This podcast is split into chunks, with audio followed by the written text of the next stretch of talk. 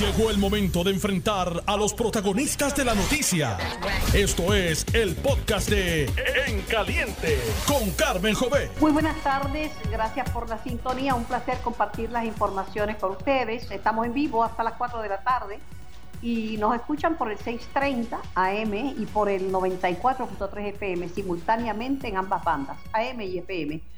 Y mi voz llega al mundo entero gracias a notiuno.com Diagonal TV Audio y Vídeo. Este programa es para ustedes. El tema de la educación es un tema medular. Hay muchas controversias sobre si comenzar o no comenzar en marzo. Yo creo que han vendido como el regreso a la escuela lo que es un plan piloto pequeño. Pero si lo venden como el regreso a la escuela, jamás van a poder cumplir con las expectativas. El gobernador eh, acelera el paso para viabilizar el regreso a las clases al declarar un estado de emergencia para atender el acondicionamiento y la preparación de las escuelas. Busca, por supuesto, agilizar las compras, eximir de subastas y procesos burocráticos a las agencias vinculadas a la educación y dice que esto será transparente. Comienzo la jornada de hoy con eh, Víctor Borilla, presidente de la Asociación de Maestros. Buenas tardes, Víctor. Buenas tardes, Carmen. Eh, un placer saludarte siempre.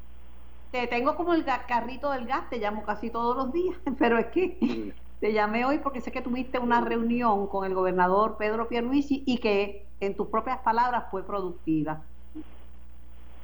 Sí, fue muy productiva, Carmen. Eh, verdaderamente eh, eh, tratamos unos asuntos medulares para la clase magisterial, como lo es el pago para los maestros transitorios que no reciben una, una bonificación o un aumento, podemos decir, en el 2018 y 2019 se le ofreció a los maestros activos, pero no se lo otorgó a ellos.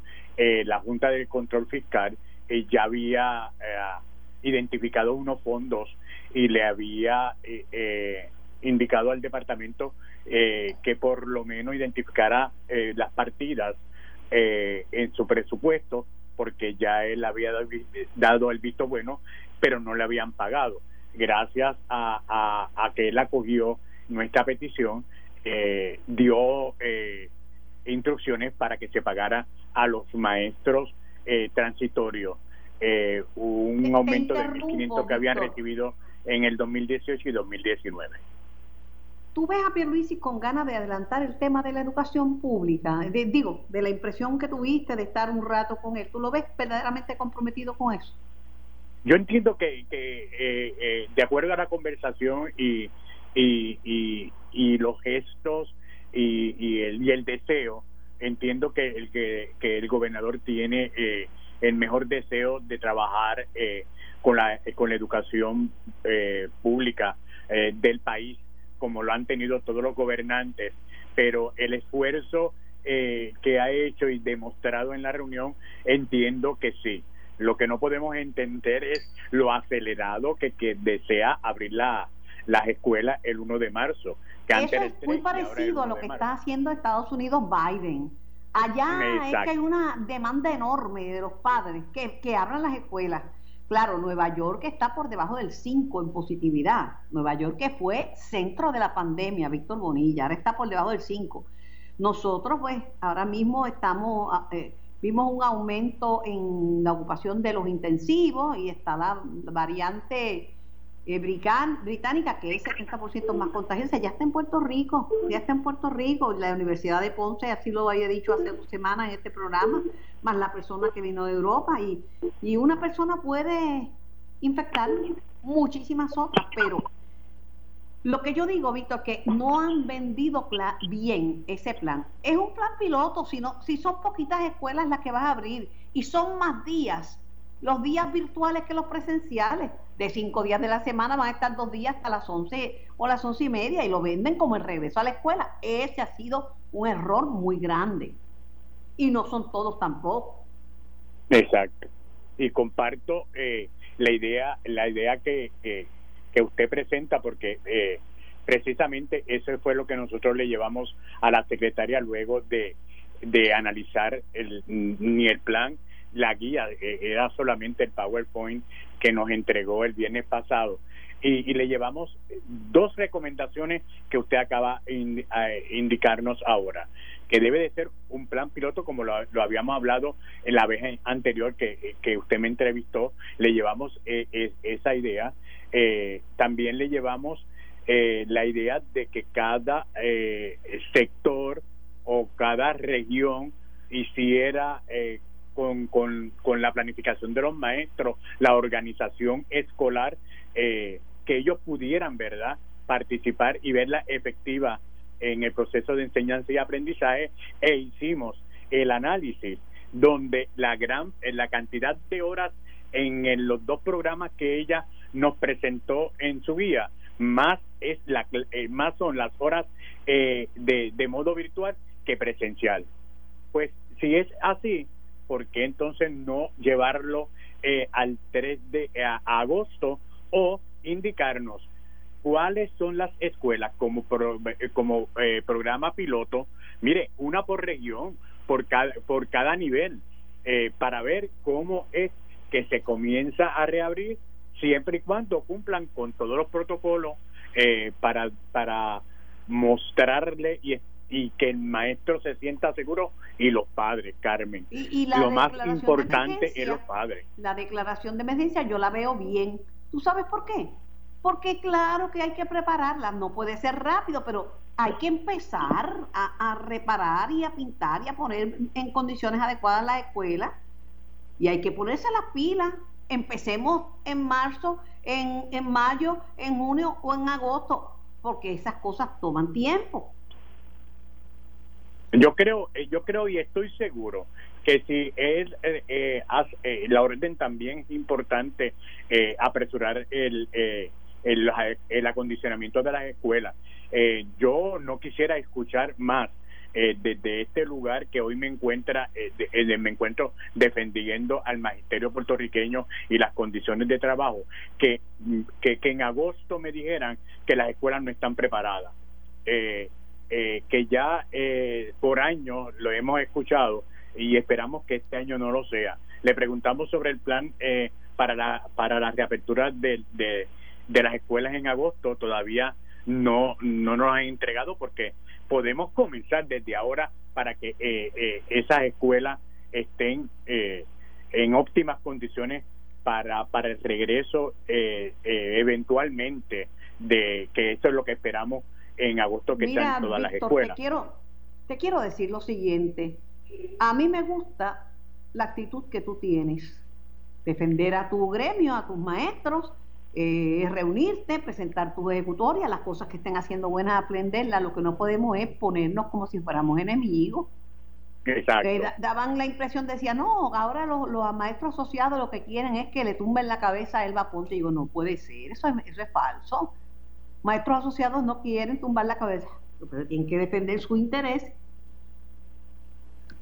Claro. Eh, y, y, esa es nuestra postura de la Asociación de Maestros de, Puerto Rico. No es a la profesora Elba L. Aponte, mm, no es a, la persona que ocupe, eh, es solamente que, que, nos ve, que nos vean como un instrumento de lucha que ha sido la Asociación de Maestros de Puerto Rico. No importa quién, que, ¿verdad?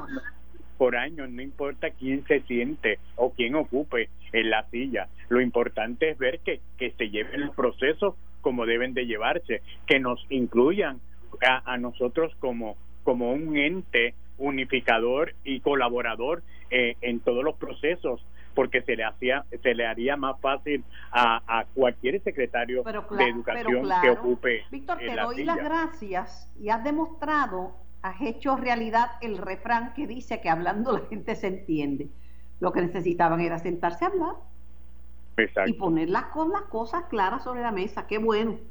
Ojalá, ojalá yo vengo de la escuela pública y lo que quiero es la mejor escuela pública para Puerto Rico. Y para eso es importante que los líderes del país envíen sus hijos a la escuela pública, porque cuando los líderes de Puerto Rico dejaron de enviar a sus hijos a la escuela pública, se convirtió en la alternativa, la alternativa únicamente para pobres.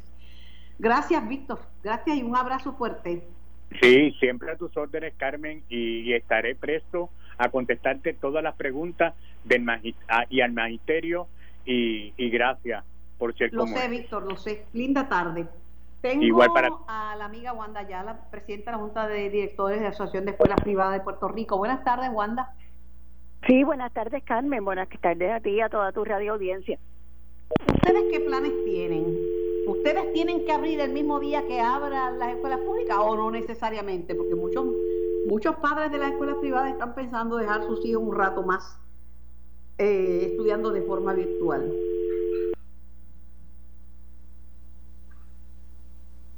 Wanda, yo creo que se cayó la llamadita de, de Wanda. Estaba hablando con Wanda Ayala, presidenta de la Asociación de Escuelas Privadas. Están diciendo que, este, ¿por qué? Van a van a, a, comenzar el mismo día, pero yo quiero saber cuál es el plan, porque las escuelas privadas tienen, tienen su, sus propias sus propias necesidades y he escuchado gente de escuelas privadas este que no, no desean enviar que sus hijos vayan a, la escuela en este momento además que el sector privado es uno y el sector público es otro ya te tengo en línea Wanda buenas tardes otra vez. sí disculpa buenas tardes se nos cayó la llamada pero aquí estamos a tu orden no, que quería saber cuál es el plan de ustedes y si es que de verdad tienen que comenzar cuando comience este el plan piloto, porque eso es un plan piloto, son tan poquitas escuelas que esto no es ningún regreso a la escuela. Exacto. Eh, sí, pero nosotros, supuesto, sabes que el sector privado funciona independientemente. Yo tengo, sé de muchas escuelas que sí tienen sus planes listos para comenzar, obviamente esperando que finalmente se nos entreguen las guías de salud que van a ser uniformes para, para poder revisar esto, que no debe haber mucha diferencia más allá de lo que son los protocolos del CDC y lo que ya se ha discutido, pero es una manera de marcar una uniformidad eh, para asegurarse de que todos los niños y respectivamente de que estén en escuela pública o estén en escuela privada estén protegidos de la mejor manera posible. Eh, estamos esperando por eso para pues repartirlo a nuestras escuelas y ya ahí pues es prerrogativa de cada una de las escuelas decidir. Mi querida Wanda, este es el issue más difícil porque tienen ambos lados, ambas partes de la ecuación, eh, planteamientos válidos los que quieren regresar a la escuela, que dicen los niños necesitan, mientras más pequeños más necesitan la presencia de un maestro, necesitan compartir con otros, los niños de educación especial necesitan, porque obviamente necesitan asistencia, y los que dicen, mira, no nos arriesguemos demasiado, porque en la escuela pues hay, eh, hay contagio, pero es una situación bien difícil tomar la decisión. En Estados Unidos yo veo a los padres protestando para que abran las escuelas. Es que es difícil, es difícil para las escuelas que decidan que van a traer sus estudiantes, es un nivel de preparación y de riesgo que debe llegar a unas escalas óptimas. O sea, cuando tú te sientas a preparar un plan, y yo que dirijo una escuela, lo, lo estoy trabajando desde hace tiempo, hay momentos en que tú ves y dices, ya el plan está hecho, todo está en su sitio y de momento, wow, yo necesito otra persona para manejar esta área. Yo necesito a alguien que esté en el pasillo constantemente porque hay que vigilar cuando el estudiante va al baño para poder eh, desinfectar ese baño después que cada que se utiliza. Ves que son detallitos que van más allá de lo que es montar una estructura académica parcial o híbrida pero que rayan en lo que es lo importante, que es el cuidado que nosotros vamos a tener para evitar que esto se convierta en un foco de contagio. O sea, hay que, tiene que ser un proceso bien concienzudo. La gente dice, no, ¿y cómo tú convences a un niño que se lave las manos? En la, en la escuela no, no te dan la prerrogativa. y a maestro no, yo te voy a decir una cosa. Y los niños chiquitos y ahora es el recreo porque lo que nos da la escuela es la estructura o es que vamos a dejar que porque en la escuela los niños hagan lo que quieran y mientras más pequeños, más rápido eh, eh, cogen la estructura, porque los grupos, las escuelas que tienen pre-kinder, que están funcionando como centros de cuido, porque están bajo el departamento de la familia, están esos pre-kinder abiertos desde julio y están funcionando y esos nenes llegan con su mascarilla y se sientan con su mascarilla y eh, siguen sus directrices. Va a ser difícil cuando comencemos, pero la escuela tiene que ser consistente en su política y en sus planteamientos, porque pues tiene que vigilar por la seguridad de los ordenar que las escuelas privadas tienen que empezar cuando empiezan las escuelas con la escuela pública. ¿Y de dónde sacarán eso? El plan es que empiece cada escuela, sea pública o privada, cuando cumpla con las estructuras de salud que se van a someter, porque la, la presión en este caso no es la estructura híbrida académica, la presión es la estructura de salud que cada plantel debe tener para salvaguardar la seguridad de los niños y de las personas que trabajan dentro, dentro y gracias a Dios que iniciaron la vacunación de los maestros, que es un paso eso, es una vía de alivio, correcto, es una vía de alivio. En tu opinión, ¿cuál es el sentir de la mayoría de las escuelas privadas? ¿Quieren empezar ahora? ¿Quieren seguir virtual? ¿Quieren un proceso híbrido? ¿Cuál es, cuál es el denominador? Hay una mayoría, hay una mayoría de escuelas que sí quieren empezar. De la manera que quieren empezar, las he visto bien variadas. Hay escuelas que quieren empezar únicamente trayendo a los estudiantes para coger los exámenes o trayendo a los más chiquititos o trayendo a los seniors. Pero, o sea, ese híbrido, cada escuela lo está trabajando a su manera, pero según como tú mencionaste ahorita, como si fuera un plan piloto, cada escuela, lo que estoy viendo la tendencia en esas que sí tienen interés en comenzar es ser sumamente cautelosas y ser bien analíticas en el proceso para poder hacer sus ajustes y no conmesuradamente. En, piedra. Exacto, y ahora no podemos porque esto es una situación novedosa para nosotros. Para todo el mundo. Si no se hubiera dado el, el final del semestre pasado, ese mes de marzo, abril y mayo, ese final tan, tan, tan de momento, no hubiésemos tenido la base para montar el semestre híbrido y el año híbrido que estamos corriendo desde agosto. Eso no sirvió de una antes práctica. de finalizar, porque tengo que ir a la pausa. El senador, el senador Henry Newman va a presentar un proyecto que posiblemente se convierta en ley, que faculta a los padres a pedir que sus hijos eh, si entienden ellos que están rezagados y que este año no lo han aprovechado bien, que repitan el curso. Yo te anticipo mi opinión, yo lo veo bien, porque pasar por pasar no es bueno. Los niños van a la escuela a aprender, no a pasar. De acuerdo.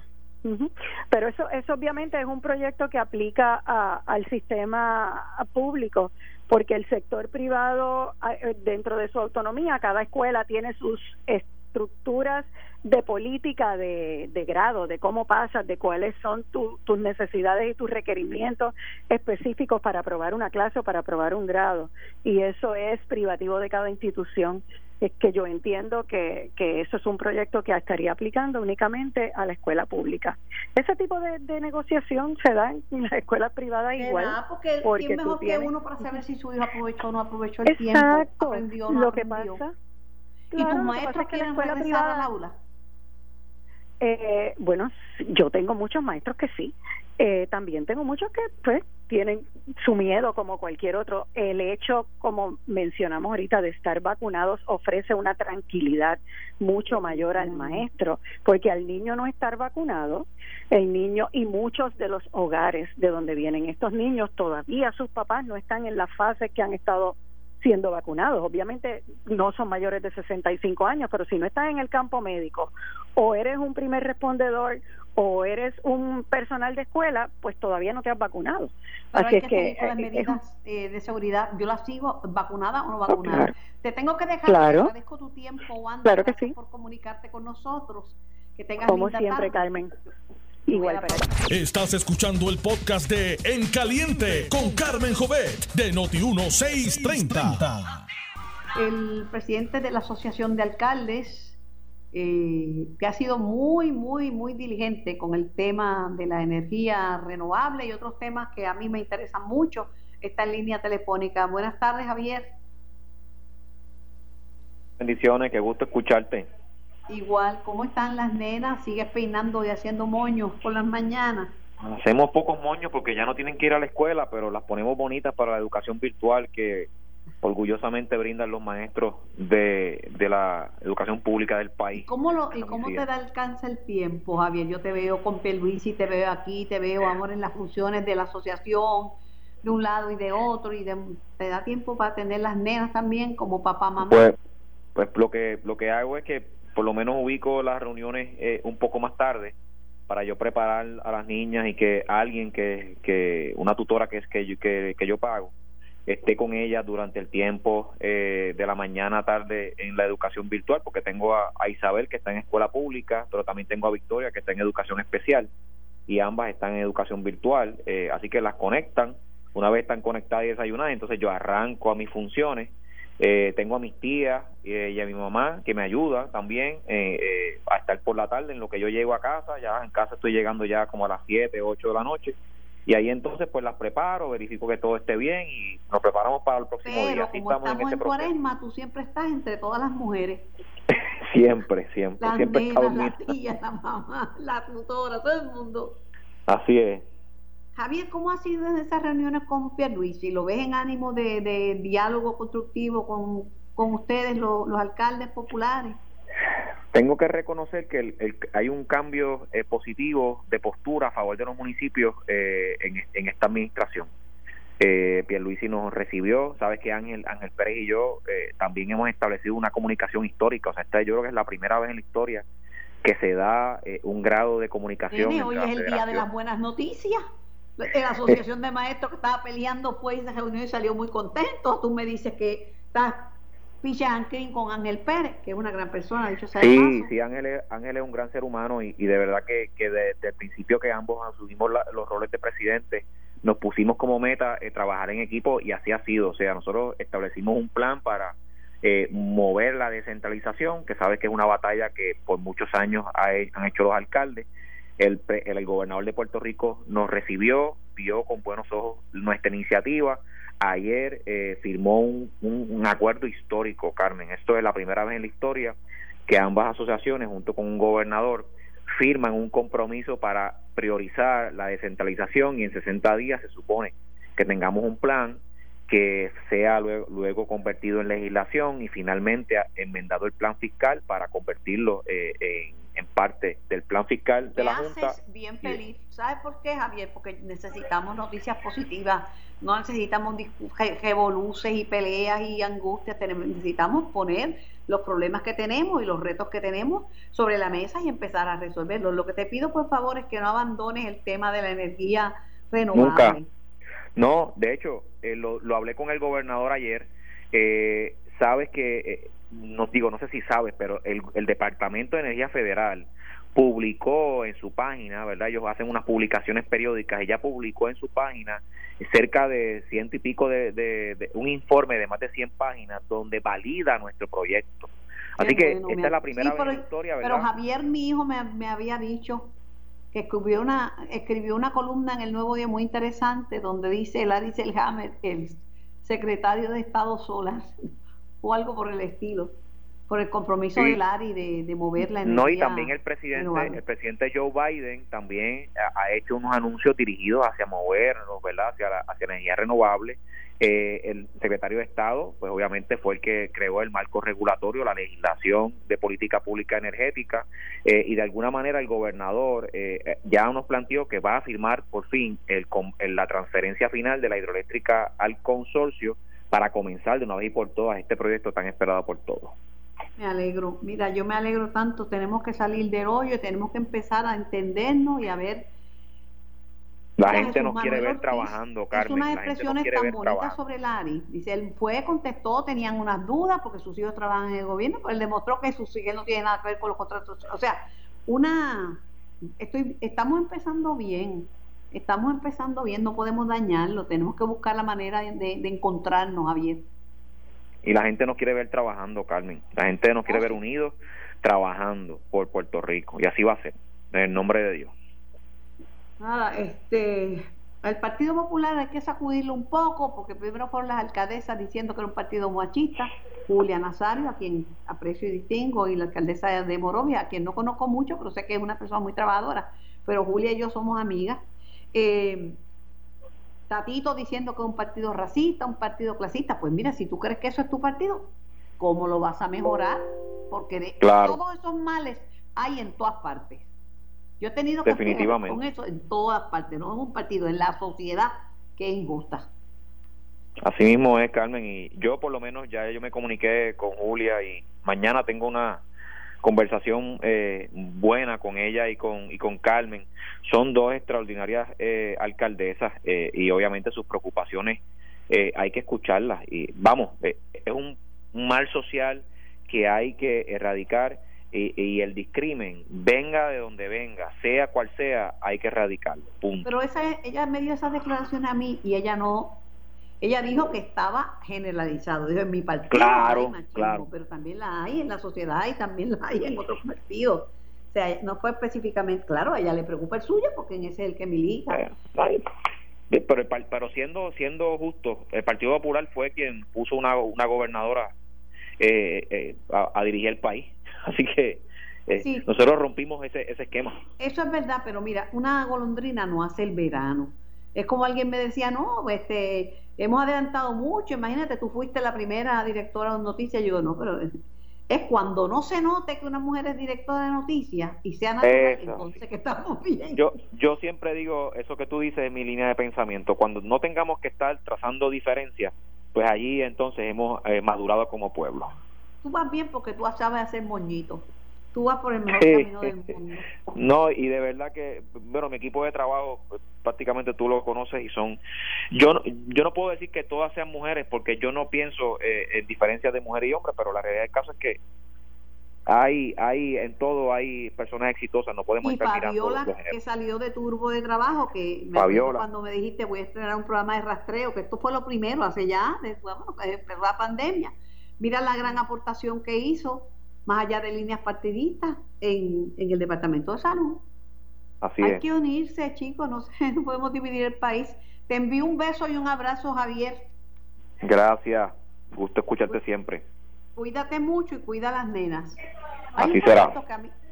Que era Javier Hernández, presidente de la Asociación de Alcaldes. Una, qué lindo, qué bien las cosas que me dijo. Tengo al amigo senador Henry Newman en línea. Buenas tardes, Henry. Muy buenas tardes para ti, Carmen. Buenas tardes a todos los radioescuchas. Ay, yo le pido a ustedes, los políticos, que no lo dañemos. Mira, me dice Ángel eh, que Ángel Pérez y Javier Hernández fueron unidos a reunirse con Pierluisi, que dialogaron, que fue bien productiva, que lo, que, que lo vio con unas ganas grandes de ayudar a los alcaldes, que pusieron a un lado las diferencias de si son federados o asociados. Mira, eso es lo que yo quiero oír, Henry, eso es lo que yo quiero oír. Es que Carmen tiene que ser así. Eh, aquí mismo en el Senado, eh, ahora con la llegada de los nuevos partidos, eh, el senador independiente Vargas Vidot, este, la mayoría es de 12, nosotros somos 10. Si queremos lograr algo, tiene que ser a base de, hacer unas alianzas. Este, es la única forma y manera en que podemos, podemos echar hacia adelante cualquier medida Así que eh, llegó, tenemos tantos problemas en Puerto Rico, Carmen, que si no nos unimos para, para solucionarlo, este, vamos a seguir hacia, hacia atrás. Pero estoy contenta, este, Henry. Eh, estoy contenta porque el de la asociación de maestras, que, de maestros que tenía sus dudas, estaba peleando, salió encantado de una reunión con el gobernador, y Ángel Pérez, y Javier, y tú me dices esto, yo tengo que fomentar personas que también quieran sacar a Puerto Rico adelante. Yo te llamo porque a mí me gustó mucho el proyecto tuyo. Mira, yo no quiero que pasen los estudiantes de grado por pasarlos. Hay, eh, de hecho, ya los grados no son lo importante, sino el cuánto conocimiento tiene un estudiante. Y si se convierte en ley, pues uno le puede decir, mira, yo quiero que mi hijo repita el grado porque sencillamente no lo aprovechó este año, virtualmente no hizo el, mejor aprendizaje. Eh, Carmen, es un proyecto que le da la oportunidad a un padre o tutor responsable de que tiene conciencia de que su hijo o hija estudiante no ha recibido eh, la enseñanza que se supone durante el año escolar, le pueda decir al Departamento de Educación, Departamento, yo quiero que mi hijo o hija repita el grado, porque no me siento cómodo, no me siento seguro de que va a tener éxito en el próximo escalón. Y, dado todo lo, lo que ha ocurrido en el sector de educación, con el paso de los huracanes, con los problemas de los terremotos en el área sur, de ahora con la pandemia, eh, este ha sido unos procesos educativos muy atropellados. Eh, eh, los maestros han, hecho lo indecible, pero, pero las lagunas que se han creado en la educación de nuestros hijos son inmensas y entonces seguirlos pasando de grado como si nada hubiese ocurrido es una irresponsabilidad este, si el padre está consciente de que eso ha ocurrido con su hijo. Este, y ese es mi proyecto, mi proyecto al fin y al cabo, este, que un estudiante se gradúe con 17 años o con 18 no es, eh, eh, eh, no es una gran diferencia, pero lo más importante es que tenemos que tener conciencia de que haya aprendido todo lo que se supone que, que, se aprenda y que cuando llegue el momento de tomar esos exámenes del SAT y los exámenes que conducen a las universidades eh, tengan los conocimientos, que cuando lleguen a las universidades eh, no, no tenga rezago. Eso es lo más importante, especialmente en los momentos de emergencia como hemos estado viviendo hace ya par de años. Henry, eh, Jesús Manuel Ortiz, que también es una gran persona y un gran representante, eh, eh, se reunió y tuvo, la vista con, tuvieron la vista con, Larry y Larry le contestó las preguntas y todas las dudas que tenían sobre si sus hijos trabajaban en el gobierno, por qué y por cuánto y tal, y fue muy bueno. Eh, la semana próxima se ve, van a empezar a ver los nombramientos en el Senado de los designados por el gobernador. Nosotros estamos en espera de eso. Este, me, me alegro mucho que ya la Cámara empezó con mi hermano, eh, una persona eh, este, de, una integridad incuestionable, el Larry Silhammer, un servidor público de excelencia.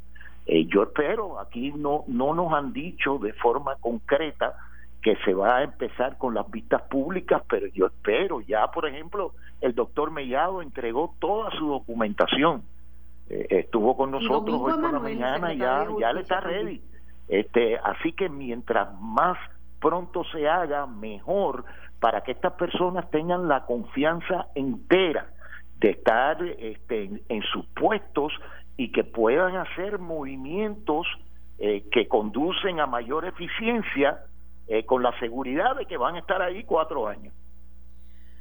Hablando de otros temas, ¿te sorprendió el retiro de la política electoral de Alexandra Lúgaro? Que digo, para mí realizó una hazaña porque logró una fuerza en la pasada elección que no se había visto antes.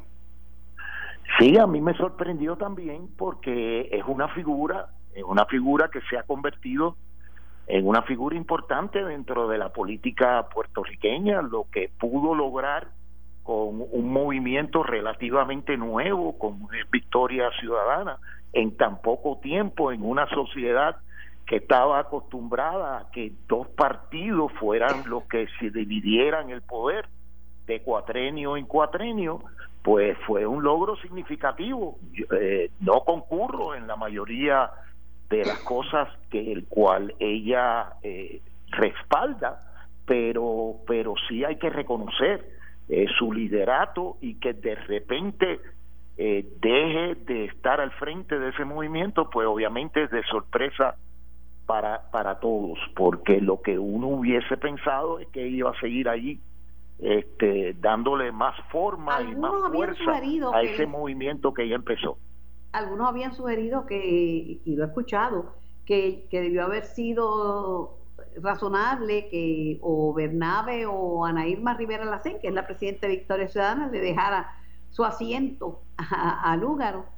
Pero, eh, porque eso pasó en Victoria Ciudadana, pasó en, en, la, en la alcaldía, que le pidieron a unas, eh, unas asambleístas que renunciaran para poner otras personas que ellos entendían que... Pero Lúgaro se quedó sin forum, ¿verdad? Sí, yo, yo obviamente no estoy a favor de eso. Yo creo demasiado en los procesos democráticos, eh, que de que las personas que aparecen en la papeleta y que el ciudadano de la mejor buena fe respalda deben de ser los que los que efectivamente cumplen con el compromiso eh, el cual hicieron al estar en la papeleta. Eso que me cambien de repente eh, a la persona y que pongan a alguien que, que no aspiró para ese puesto pues no yo yo eh, este éticamente eso no es correcto. Eh, pero bueno tienen su representación aquí. Hasta el momento han han, sido eh, senadores que, que se han dado a, a conocer aquí en el Senado que, que han dado sus puntos de vista. Es un Senado completamente diferente a lo que eh, se, se está acostumbrado. Hay diferentes puntos de vista y, y yo entiendo que, que, pues que eh, ambos van a hacer un, un trabajo muy representativo de los ideales que ellos profesan. ¿Cómo no, Henry? Muchísimas gracias, un placer conversar contigo, que estés bien. Gracias por la oportunidad, Carmen. Muy buenas tardes a todos. Esto fue el podcast de En Caliente con Carmen Jovet de Noti1630.